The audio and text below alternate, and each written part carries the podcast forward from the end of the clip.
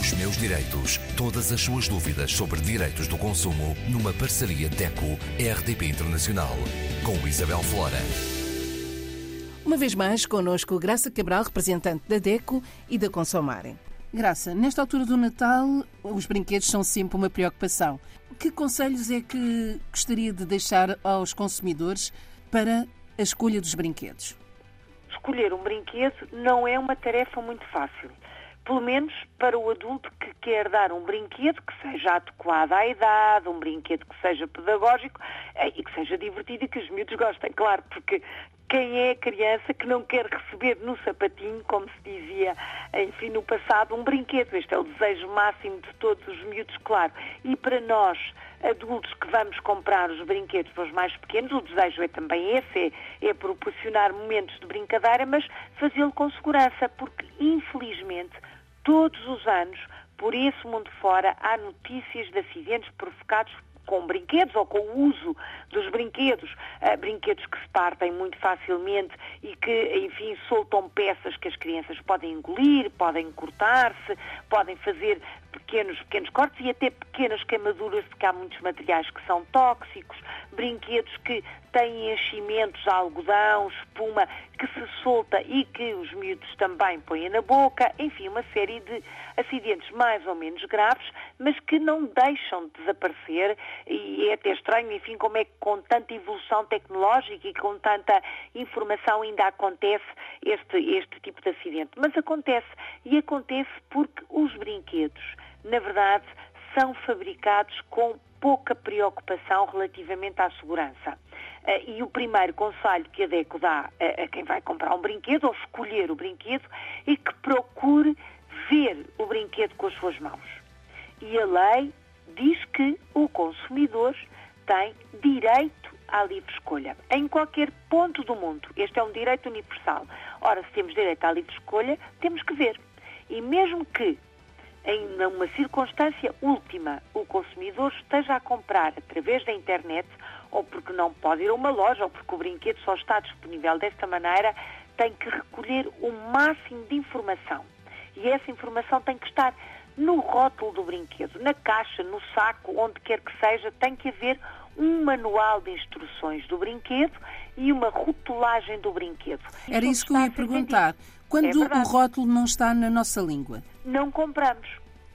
Portanto, está em Portugal, o rótulo e as instruções, a forma de utilizar o brinquedo ou o jogo, por exemplo, pode ser um jogo, tem que estar escrito em português.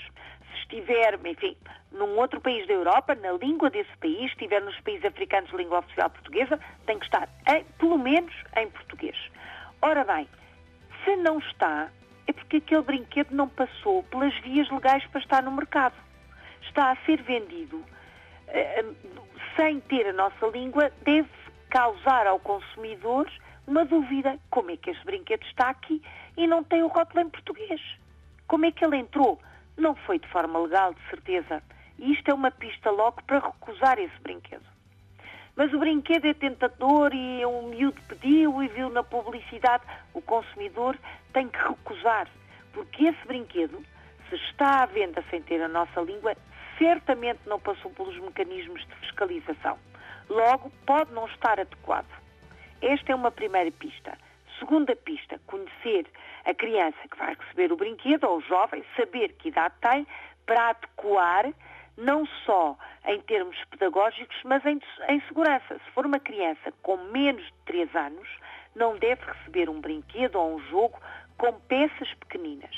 E o pequeninas é, nem é tão pequenino como se imagina. São, por exemplo, as rodinhas dos carrinhos, os botões dos, enfim, dos peluches, os olhos dos bonecos que se podem tirar, mas até outro tipo de peças. Peças que caibam dentro do rolo do papel higiênico, e este é um truque antigo, portanto, aquele canudo do papel higiênico, peças que caibam, caibam aí dentro podem ser engolidas por crianças com menos de 3 anos e que podem provocar morte por asfixia. Não compre esse brinquedo. Não é adequado. Temos que adequar o brinquedo à idade da criança ou do jovem, por todas as razões, sobretudo pela segurança.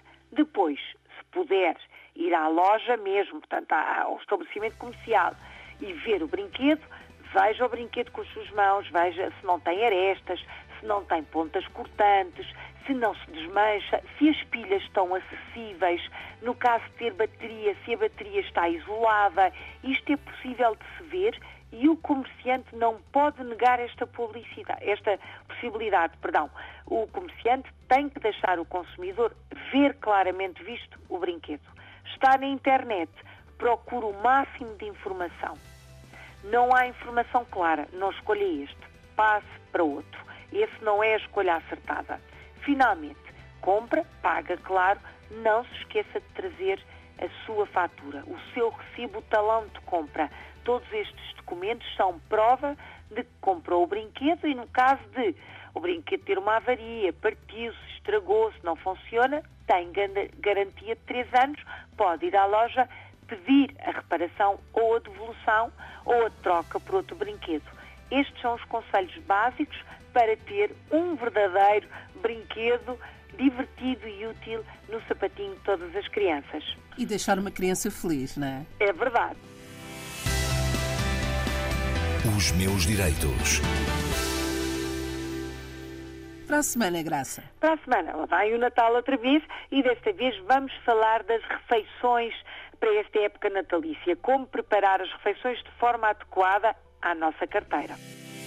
Os meus direitos. Todas as suas dúvidas sobre direitos do consumo numa parceria DECO-RDP Internacional com Isabel Flora.